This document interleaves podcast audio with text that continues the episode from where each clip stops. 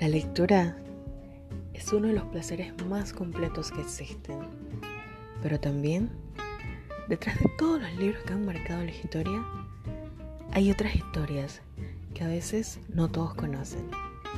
Acompáñame a descubrirlo. Bienvenidos a la taberna de Shakespeare.